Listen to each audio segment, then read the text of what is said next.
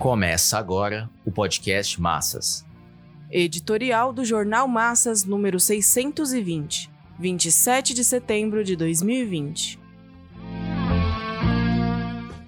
Separar o joio do trigo.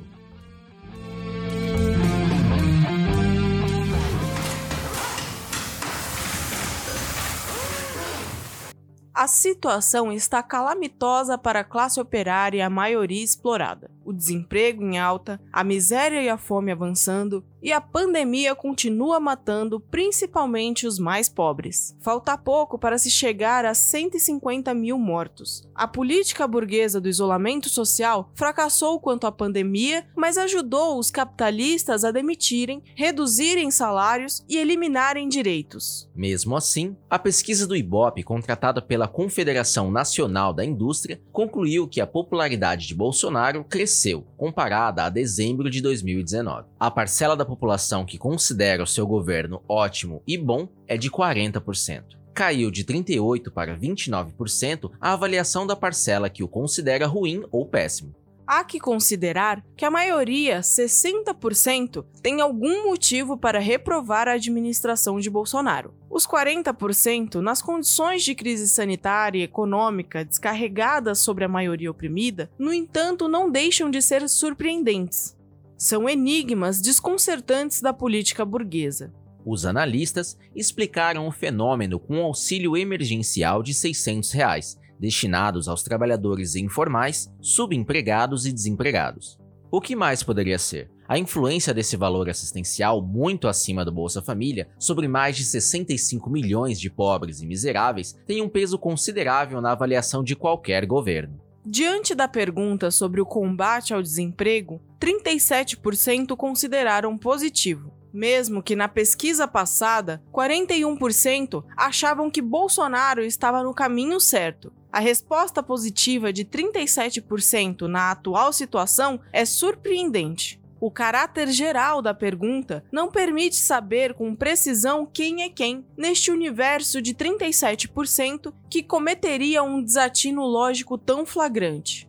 Com certeza, deve misturar milhões de pequenos e médios patrões que se valeram da MP 936 e milhões de trabalhadores que não perderam o emprego e se acham ideologicamente presos ao bolsonarismo, já que a influência das igrejas evangélicas ainda é muito grande mas a queda de 41 para 37% não deixa de ser significativa. 63% não consideram positivo o combate do governo ao desemprego. Esse sentimento que impera entre a população é o dado mais significativo da pesquisa. O grande problema da situação se encontra no desemprego, subemprego e informalidade a maior parte da força de trabalho vem sendo golpeada pela ausência de postos de trabalho que diminuem ao invés de aumentarem. É reconhecido até mesmo por representantes da burguesia que as dificuldades não começaram com a pandemia.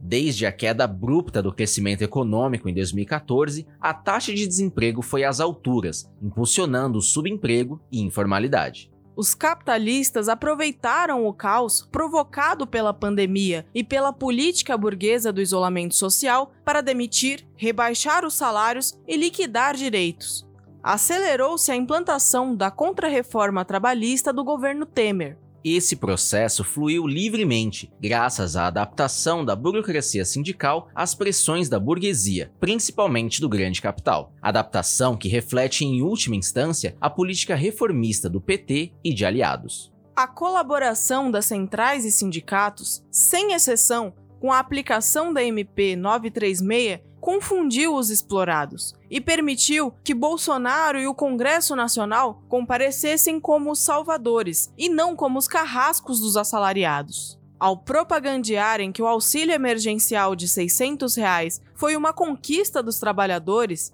os reformistas, burocratas e esquerdistas pequeno-burgueses ocultaram a sua real origem, o motivo e função de abafar o impacto das demissões e do crescimento em grande escala do desemprego. Neste exato momento, as centrais fazem a campanha de assinatura sob a bandeira 600 pelo Brasil, bota para votar já Maia. Os eleitoreiros saem a campo galopando nessa grosseira demagogia pequeno-burguesa. Isso quando foram cúmplices, diretos ou indiretos, do acordo de demissão de 5 mil operários da Volkswagen. todos se esquivaram e viraram as costas para a onda crescente das demissões em massa.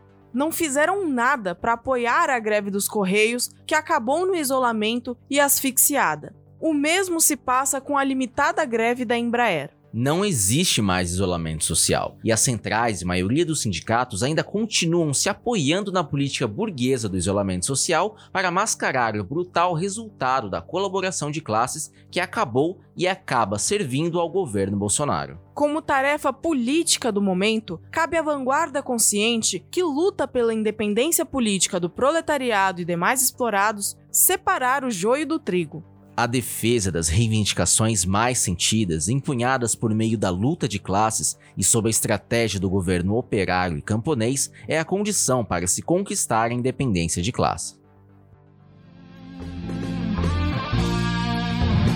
Esse podcast é apresentado pelo Partido Operário Revolucionário, membro do Comitê de Enlace pela Reconstrução da Quarta Internacional. Para mais informações, acesse pormassas.org.